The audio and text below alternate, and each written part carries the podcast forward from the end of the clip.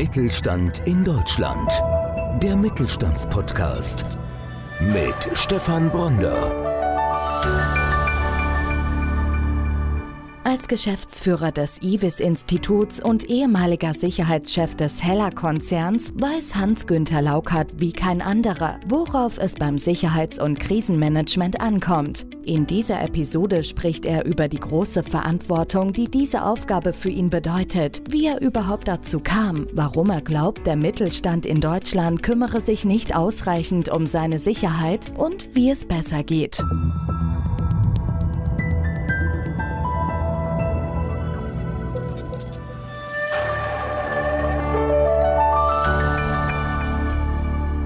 Herzlich willkommen zu einer neuen Folge des Podcasts Mittelstand. Bei mir ist heute zu Gast Hans-Günther Laukert. Er ist Geschäftsführer des IWIS Privatinstitut und einer der führenden Sicherheitsexperten dieses Landes. Er war viele Jahre für Großkonzerne tätig und sagt, der Mittelstand in Deutschland kümmert sich nicht ausreichend um seine Sicherheit. Was er genau damit meint und wie es besser geht, das verrät er uns in der heutigen Episode. Hallo Herr Laukert, ich begrüße Sie. Hallo Herr Bronde, guten Tag. Ja, schön, dass Sie die Anreise ins Mainzer Studio gemacht haben, heute Morgen von Lübeck. Also Sie sind schon eine ganze Weile unterwegs, umso mehr freue ich mich, dass Sie heute bei uns sind. Und ich würde gerne direkt zum Einstieg über Ihre Vita reden und über das, was Sie gemacht haben. Sehr gerne. Wie wird man Sicherheitschef eines Großkonzerns und was heißt das, diese Verantwortung zu tragen? Also ich denke, gerade im Punkto Sicherheit ist es natürlich schon ein großer, tragkräftiger Verantwortungsbereich, den Sie über viele Jahre ja für verschiedene Großkonzerne getragen haben. Wie kommt man dahin? Wie erreicht man diese Position? Gut, wie man den Weg in die Sicherheit, in die private Sicherheitswirtschaft findet, dafür gibt es eigentlich klassisch zwei Wege. Entweder man bewirbt sich direkt auf Ausschreibungen, denn Unternehmen, die zumeist eigene Sicherheitsabteilungen haben, die suchen natürlich immer wieder Fachpersonal. Es war, und das ist mein Weg gewesen, ich komme von der Polizei, war 22 Jahre bei der Landespolizei Schleswig-Holstein in ganz verschiedenen Funktionen, von der einfachen bis auf Führungsfunktionen tätig. Und ich bekam ein Angebot der Firma Siemens, und zwar das Unternehmen für den Unternehmensbereich Halbleiter, ein Sicherheitsmanagement aufzubauen. Die Schwierigkeit, das muss ich allerdings auch gleich zugeben, bestand für, zu Anfang für mich darin, dass ich natürlich wusste, wie man Sicherheit produzieren kann, wenn man das so ausdrücken kann. Aber einen Aspekt hatte ich bei der Polizei nie gelernt, das war der betriebswirtschaftliche Aspekt und den musste ich lernen. Wenn man die Möglichkeit hat, bei Siemens einzusteigen, hat man natürlich auch die Möglichkeit, Sicherheit für einen Großkonzern kennenzulernen mit den verschiedensten Aufgaben, die dort eben zu erledigen sind. Und das empfiehlt sich möglicherweise für weitere Positionen, so wie in meinem Fall. Ich wurde von einem Headhunter gefragt, ob ich nicht für einen Automobilzulieferer in Lippstadt dort das Sicherheitsmanagement aufbauen und dann auch verantwortlich führen will. Das war eigentlich so der Weg. Entweder man bewirbt sich oder man wird abgeworben. Das war früher übrigens klassische Methode, dass die Unternehmen von den Sicherheitsbehörden auch Leute, es wird so bezeichnet, rausgekauft wurden. Sie haben gerade gesagt, wenn man bei Siemens reinkommt und den Einstieg hinbekommt, Sie haben den Ausstieg auch gleichzeitig wieder hinbekommen nach einigen Jahren. Sie haben es gerade schon gesagt, bei einem großen Automobilzulieferer in Lippstadt, ich glaube, wir dürfen es namentlich benennen. Heller, genau, genau. eigentlich bekannt dadurch für Licht und Elektronik. Ja, das ist ganz lustig. Ich kenne die noch aus dem der Walter Röhrl Audi, der legendäre Rallye Audi. Der hatte vorne diese Heller-Scheinwerfer und die gab es zu meiner Zeit, das war ja in den 80ern, da habe ich noch mit Playmobil gespielt und da gab es ein Playmobil-Auto und das war beklebt mit Heller Heller-Aufklebern auf diesen Scheinwerfern. Und immer wenn ich heute über diesen, das haben die ganz interessant gemacht vom Heller-Konzern, das haben wir irgendwie, haben die ja diese Kooperation gehabt mit Playmobil. Und immer wenn ich heute den Heller-Konzern höre, denke ich an mein altes Spielzeugauto. Also das ist ein spannender Marketingaspekt. Sie sind dann auch bei Heller Sicherheitschef geworden. Ja, ich ja. habe dort das Sicherheitsmanagement aufgebaut. Das war also ganz rudimentär nur vorhanden und stützte sich eigentlich im Wesentlichen auf das Tor- und Zaunmanagement, wie ich das immer sinne. Also das Betriebsgelände musste sicher sein. Mhm. Der Pförtner musste da sitzen und aufpassen, wer rein und raus geht. Das ja, war Sicherheitsmanagement, aber das ist heute überhaupt nicht mehr aktuell. Sicherheitsmanagement heutzutage stellt sich ganz anders dar. Aufgrund der aktuellen Krisen potenziellen Krisen, die wir ja gegenwärtig haben, Inflation, Ukraine-Krieg, Corona und was noch kommen mag, muss sich die Unternehmenssicherheit oder die Sicherheit für Unternehmen eigentlich ganz anders aufstellen. Es geht noch um das Zaun- und Tormanagement, aber das sind lediglich Basismaßnahmen. Wenn sie einmal eingerichtet sind, verändert man sie zumeist nicht mehr. Die Herausforderung besteht heute eigentlich eher darin zu sagen, wie kann man es ermöglichen für das Unternehmen, dass es Risiko eingehen kann, anstatt sie von vornherein versuchen zu eliminieren. Denn aufgrund der Globalisierung, die wir ja haben in der Wirtschaftswelt, mit neuen Formen wie Offshoring, das heißt es werden Arbeitskräfte im Ausland in die eigenen Produktionsketten mit eingebunden, das birgt Risiken und da muss die Sicherheit dazu beitragen, dass diese Dinge, diese Risiken beherrschbar sind oder Maßnahmen treffen, wenn auch mal was schief geht. Denn man wird ja nicht alles bis ins Detail und bis zum Ende durchdenken können. Aber man muss vorbereitet sein dafür. Das ist eigentlich heute die Aufgabe von der Unternehmenssicherheit.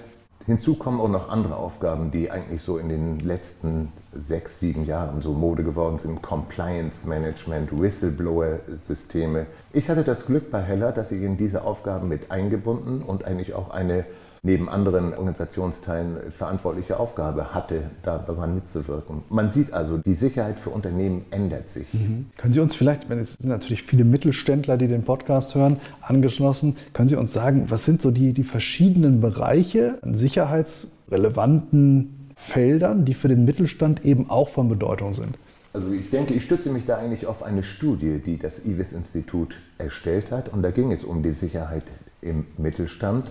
Und das Ergebnis, das mag vielleicht vorwurfsvoll klingen, ist aber gar nicht so gemeint. Der Mittelstand hat also in Bezug Sicherheit weder eine Awareness noch eine Strategie noch Nachhaltigkeit. Ich kann das auch verstehen und deswegen soll das aus meinem Munde nicht als Vorwurf klingen. Es geht darum, dass der Geschäftsführer eines mittelständischen Unternehmens sich um sein Geschäft kümmern muss. Und ich bin mir ziemlich sicher und kann es auch nachvollziehen, dass Sicherheit nicht an oberster Stelle auf seinem täglichen Zettel steht, das, das den er zu erledigen so. hat. Ja, ja. Das hat die Studie auch zutage gefördert, dass man eigentlich sagt, ja, er weiß um das Problem, hm. aber entweder weiß er nicht, was er machen soll oder wie er es machen soll, oder er sagt, ja gut, es ist ja noch nichts passiert, das kann ich auch morgen oder hm. zu einem späteren Zeitpunkt erledigen.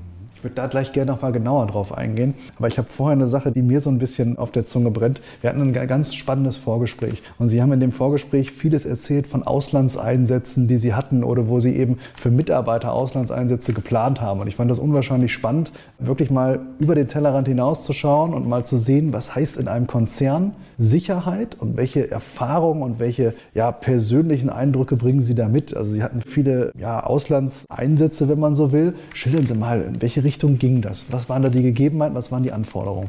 Auf die Schnelle fallen mir eigentlich zwei Ereignisse ein. Das eine war für Siemens. Ich war nach dem Zweiten Golfkrieg unmittelbar danach. Es gab noch nicht mal eine zivile Luftfahrtgesellschaft, die nach Bagdad flog. Wir mussten mit UN-Maschinen dorthin fliegen. Es ging darum, dass deutsche Ingenieure ins Land gebracht werden sollten, die also die Stromversorgung im Land, die aufgrund des Krieges fast zusammengebrochen war, wiederherzustellen.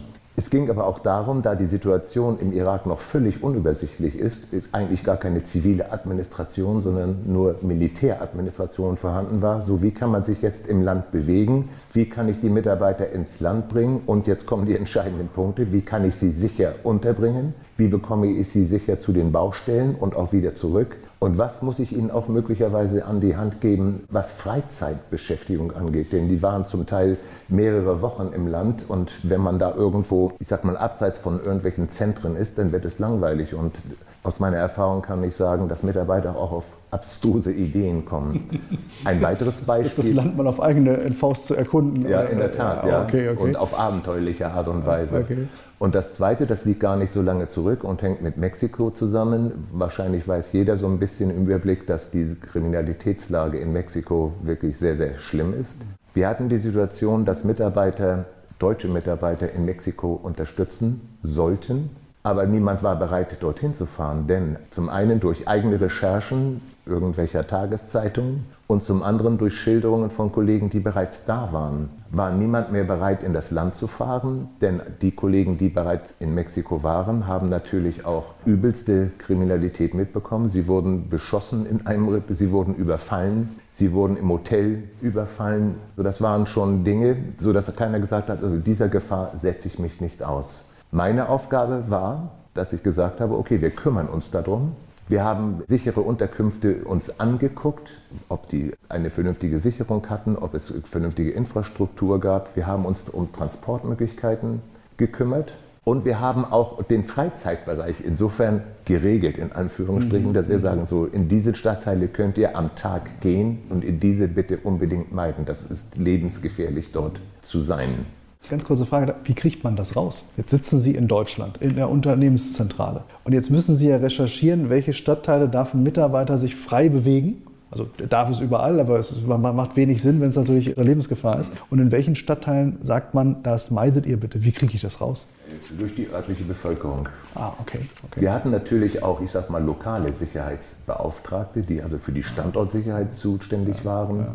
So, und die örtliche Bevölkerung hatte den besten Überblick. Die wissen durch Mundpropaganda, durch Austausch mit Nachbarn, wo man hingehen kann und wo man nicht hingehen kann oder wo es gefährlicher wird und nicht mhm. gefährlicher. Diese Informationen, die muss man wirklich aufsaugen und zum Zweiten ernst nehmen, denn ja, die wissen, was vor Ort ist. Ich hätte das nicht gewusst, ganz klar. Ich komme aus mhm. Deutschland mhm. und wäre möglicherweise auch deutsche Verhältnisse gewöhnt gewesen, aber das ist in Mexiko, wie auch bei meinem ersten Beispiel im Irak, ganz, ganz anders. Ist ganz spannend, die Eindrücke, die Sie da schildern und was Sie über viele Jahre erleben durften und was das natürlich auch mit Ihnen macht, gerade in Bezug der Sicherheitsthematik. Jetzt haben ja die meisten deutschen Mittelständler nicht die Situation, dass sie sich Gedanken machen müssen, ich schicke Mitarbeiter ins Ausland, in ein bedrohtes Ausland und kann die vielleicht nur in bestimmte Stadtteile lassen und muss bestimmte Dinge durchdenken. Aber ich fand es ganz spannend, wenn wir es jetzt mal runterbrechen. Sie haben neulich, habe ich in der Süddeutschen Zeitung gelesen, da gab es einen Artikel, da haben Sie gesagt, der Mittelstand kümmert sich nicht ausreichend um seine Sicherheit und gerade in der jetzigen Zeit Zeit der Krisen besteht besonderer Behandlungsbedarf in diesem Bereich des deutschen Mittelstandes.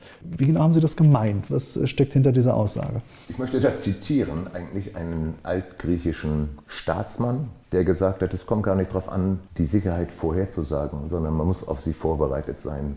Und da habe ich die Befürchtung, eben auch gestützt, was ich vorhin schon gesagt habe, auf unsere Studie, dass man sich nicht genügend vorbereitet. Mhm, mhm, so, und da spielt Sicherheit, hatte ich auch schon ausgeführt, eine mhm. besondere Rolle. Sicherheit muss heute Risiken beherrschbar ermöglichen, sage ich mal, und auch Vorkehrungen treffen, wenn etwas schief geht. Ich hatte es ja schon bereits so ausgeführt, mhm. das Ganze. Ich mache mir Sorgen darüber, wenn ich mir insbesondere die sogenannten Hidden Champions angucke. Im internationalen Vergleich, gut, die Zahlen mögen jetzt nicht mehr so ganz aktuell sein, haben wir etwa, ich glaube, 1400 sogenannte Hidden Champions. Das heißt, das sind zumeist Firmen, die ein Produkt oder mehrere Produkte haben, die weltweit vertrieben werden. Wenn dieses Produkt wegbricht, sei es durch Spionage, und das ist kein James Bond-Gespinne, sondern das ist wirklich Realität, kann es sein, dass Ihr Geschäftsgeheimnis oder der Erfolg des Produkts, der vielleicht im Inneren liegt, ausspioniert wird. Dann hat man einen Konkurrenten, das ist zum Beispiel für mich so ein Anlass dafür zu sagen, hast du dir eigentlich genügend Gedanken darüber gemacht, wie du eigentlich deine Informationen schützt? Denn das ist ja dein Kapital, damit bist du ja so erfolgreich letztendlich am Markt. Wenn das wegbricht, kann es schlimmstenfalls dazu führen, dass das Unternehmen zumacht, weil Konkurrenz aus anderen, möglicherweise aus billig produzierenden Ländern, den Markt übernehmen. Machen und dann kommt noch, Entschuldigung. Machen sich die meisten keine Gedanken darüber, über diesen Schutz des eigenen Know-hows. Ja. Man fühlt sich hier in Deutschland ja relativ sicher und geborgen und man hat nicht das Gefühl, dass da gleich von außen jemand kommt. Aber Sie haben völlig recht. Was passiert, wenn dieses Know-how möglicherweise Menschen zugänglich wird, die dann eben Plagiate oder was auch immer anfertigen und dann plötzlich hat man dieses eigentliche Cash-Cow plötzlich die Information nach außen geben, was passiert dann? Also ich glaube, dass das vielen gar nicht so bewusst ist. Aber ich bin Ihnen gerade das Wort gefallen an der Stelle. Bitte weiter. Es ist so, wirklich. Und wenn wir schon Spionage reden, was sich ja sehr aufregend und anhört, Spionage passiert im Dunkeln, muss man so sagen. Das kommt ja niemand hin, klopft an das Werkstoff und sagt, ich will bei dir spionieren, sondern da werden ja heute ganz perfide Methoden mit übrigen auch alte Methoden angewendet, nämlich sozusagen das Social Engineering. Das heißt, ich suche mir jemanden, einen Entwickler, vorausgesetzt er ist ein Fachmann auf einem ganz kleinen speziellen Gebiet, der hat keinen Gesprächspartner, mit dem er sich über sein Produkt oder über das, was er tut, unterhalten kann. Wenn ich den identifizieren kann in meinem Unternehmen, kann ich mich ja ihm nähern und sagen, ich beschäftige mich mit einem ähnlichen Problem. Vielleicht können wir uns ja mal austauschen. Und so schaffe ich eine Vertrauensbasis. Das ja. dauert längere Zeit, das geht nicht von heute auf morgen. Aber dann, wenn Vertrauen da ist, erzählt auch derjenige, der dieses spezielle Know-how hat, erzählt über seine Arbeit. Und da brauche ich nur einsammeln. Dann weiß ich in etwa, wo es hingeht oder woran arbeitet er oder welches neue Produkt soll möglicherweise entwickelt werden oder wo liegt eine Verbesserung des vorhandenen Produkts. Also das sind so alte Tricks, die funktionieren aber heute. Und das Gemeine an der Situation ist folgendes, dass also in manchen Ländern auch die staatlichen Geheimdienste im Auftrag des Staates Hochtechnologie aus Unternehmen abziehen sollen. Das passiert auf zweierlei Wegen. Entweder, und das machen Chinesen sehr gerne, sie kaufen das Unternehmen. KUKA war ja das, ich sag mal, das prominenteste Beispiel dafür, aber es gibt auch weitere. Oder sie schicken Studenten an deutsche Hochschulen, wo Hochtechnologie gelehrt wird und die dann im Endergebnis, so habe ich es letztens im Spiegel gelesen, die also dadurch, durch ihr Wissen, was sie hier in Deutschland an Hochschulen erworben haben, zum Beispiel im Militärsektor in China zur Anwendung bringen. Das ist also ein ziemlich breites Feld letztendlich. Aber man muss sagen, der Markt ist umkämpft. Und das ist kein fairer Marktplatz oder kein fairer Wettkampf, sondern hier wird mit versteckten, mit aggressiven Mitteln gearbeitet die Sie eben kennen aus der Arbeit auch auf Konzernebene, die Ihnen eben zugänglich sind. Ich finde das gerade ein ganz interessanter Impuls. Da wendet sich jemand an das Unternehmen und man hat das Gefühl, es ist ein Sparringspartner, man kann sich mal austauschen, mhm. man baut Vertrauen auf. Mit, klar, das dauert länger. Auf der anderen Seite muss man natürlich, wenn man sich auf die Gegenseite mal reinversetzt, dann ist das durchaus okay, wenn das länger dauert, weil wenn die Informationen fließen, dann ist ja der eigene Benefit sehr hoch. Also da bin ich ja durchaus vielleicht bereit, wenn ich die kriminellen Züge habe, zu sagen, ich investiere da mal ein bisschen mehr Zeit rein. Das ist das Spannende. Dann öffnet man sich möglicherweise teilweise jemanden, den man gar nicht gut genug kennt. Ja, genau. Also dieser Impuls gerade, da wäre ich jetzt auch nicht drauf gekommen. Und ich glaube, dass auch der durchschnittliche Mittelständler auf diese, diese Herangehensweise erstmal gar nicht kommt, wenn es bei ihm ein Unternehmen plötzlich dazu kommt. Genau. Und jetzt ja. betrachten wir nochmal diese Hidden Champions, die also wirklich am Weltmarkt erfolgreich sind, weil sie ein gutes oder mehrere gute Produkte haben.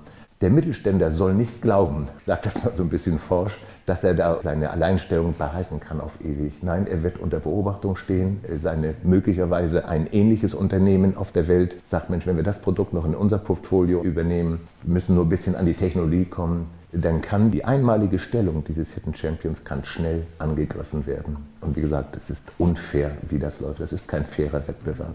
Hier werden alle Mittel eingesetzt, um auf dem globalen Markt überhaupt noch bestehen können. Es ist eine Art Verdrängungswettbewerb. Es ist nicht mehr, dass man sich gegenseitig unterstützt. Nein, so ist es nicht mehr. Es ist eine Ellenbogengesellschaft, muss man auch sagen. Spannende Expertise, die Sie damit einbringen. Ich persönlich auch als Mittelständler muss ehrlicherweise sagen, ich glaube, wir alle, die wir uns in dieser Unternehmensgröße bewegen und in diesem Markt bewegen, setzen uns nicht täglich damit auseinander und auch nicht wöchentlich und wahrscheinlich auch viel zu selten, auch in der Breite vor allem. Und insofern ist es umso interessanter, dass Wissen von Ihnen zugänglich gemacht wird eben auch für kleinere Unternehmen zugeschnitten auf den Mittelstand. Das ist ja das, was Sie heute mit dem IWIS Privatinstitut, mit, ja. mit der GmbH machen, dass Sie eben den Mittelstand beraten. Und wir werden natürlich auch hier rund um den Podcast verlinken, dass man die Möglichkeit hat, mit Ihnen in Kontakt zu kommen und einfach auch mal sprechen kann über die eigenen Sicherheitskonzepte. Wie sieht sowas aus, wenn ich jetzt Mittelständler bin und wende mich jetzt an Sie als Unternehmen? und möchte mal wissen, naja, wird dann ein Audit gemacht? Wie schauen Sie sich sowas an? Wie ist so ein Erstkontakt? Wie kann ich mir das vorstellen? Ganz einfach, wenn wir also eingeladen werden, zu einem Unternehmen zu kommen, um über Sicherheit zu diskutieren, dann machen wir es in der Regel so, dass wir dorthin fahren. Der Kunde muss nicht mal zu uns kommen. Und es geht im Wesentlichen und im ersten Schritt, im Erstgespräch, darum zu verstehen, wo drückt der Schuh. Denn wenn ich das Bedürfnis oder das Problem des Kunden nicht verstehe, kann ich ja irgendwas machen und der Kunde ist nachher enttäuscht und sagt, ja, aber das habe ich nicht gewollt, sondern wir geben uns wirklich viel Mühe und nehmen uns viel Zeit, die Bedürfnisse zu verstehen. Wo soll das drauf hinaus? Was möchte der Kunde gerne haben? Und es entspricht unserer Unternehmensphilosophie, dass wir keine Rolls-Royce-Lösungen verkaufen. Die sind teuer, bringen aber im Endeffekt so wenig mehr an Sicherheit, was ich eigentlich auch durch einfache Maßnahmen erreichen kann. Wichtig ist für mich, den Kunden zu verstehen und sagen, das ist dein Problem, okay, ich habe jetzt folgenden Vorschlag, wir könnten denn eben orientiert an dem Problem, was er hat, könnten wir folgendermaßen vorgehen. Sei es, dass er eine Sicherheitskonzeption haben will. Sicherheitskonzeption klingt sehr theoretisch, aber es geht darum, dass es letztendlich Unternehmen auch zu einem Culture Change führen muss. Denn ich muss möglicherweise Verhaltensweisen der Mitarbeiter verändern was ich ja vorhin ausgeführt habe, sei nicht so freigebig mit den Informationen, an denen du gerade arbeitest. Du weißt möglicherweise bei Fremden nicht, wer dir gegenüber sitzt. Das ist das, die Konzeption ist schnell gemacht, aber das auch in das Unternehmen hineinzubringen, zu transportieren, Das ist das Entscheidende. Und deswegen kommt es auch im Übrigen für die Sicherheit heutzutage eher darauf an, dass man kommunikativ ist. Man muss die Mitarbeiter mitnehmen und sie nicht, wie es früher traditionell war, reglementieren. Und das darfst du nicht und hier darfst du nicht rein. Diese Zeiten sind vorbei. Das muss man heute viel geschickter machen. Man muss also wirklich den, wie soll ich sagen, das Problem aufnehmen und auch im Sinne der Unternehmensphilosophie angehen. Was nützt es, wenn ich Konzepte könnte ich aus der Schublade ziehen, aber das kann nicht funktionieren, weil ich dann etwas überstülpen würde, was der Unternehmensphilosophie, der Ethik vielleicht widerspricht oder was die gar nicht haben wollen. Da muss man sehr sensibel vorgehen und erstmal zuhören, versuchen zu verstehen und deswegen auch am besten ein persönliches Erstgespräch, damit wir auch die Möglichkeit haben, nachzufragen, habe ich das richtig verstanden, was dein Problem ist. Denn dann am Ende des Tages, der Kunde muss dafür bezahlen, darum mache ich gar kein Hehl draus. Aber er hat das Recht, das zu bekommen, was er gerne möchte und nicht etwas übergestülpt zu bekommen, was er sagt, naja, das zwickt hier und zwickt da und passt eigentlich nicht so richtig. Das ist nicht unsere Art und Weise, wie wir arbeiten. Herr Laukert, vielen Dank. Sie haben uns, glaube ich, alle auf mittelständischem Boden, die KMUs und mittelständischen Unternehmen in dieser Podcast-Folge sensibilisiert, dass es ein Themengebiet gibt, mit dem wir uns vermutlich alle nicht ausreichend auseinandersetzen, aber das doch letztlich theoretisch aber auch praktisch wirklich, wenn man es mal durchdenkt, zu einer existenziellen Gefährdung führen kann. Und ich glaube, dass es ganz wichtig ist, sich gerade in diesen Zeiten als Mittelständler mit dem Thema Sicherheit auseinanderzusetzen. Und dann macht es natürlich Sinn, mit einem Experten wie Ihnen und Ihren Kollegen zu sprechen und dann eben auch Sicherheitskonzepte fürs eigene Unternehmen zu entwickeln. Ich danke Ihnen, dass Sie die lange Anreise heute auf sich genommen haben und vielen Dank, dass Sie hier waren. Ich bedanke mich auch. Mittelstand in Deutschland. Der Mittelstandspodcast. Mehr Infos Mittelstand-in-deutschland.de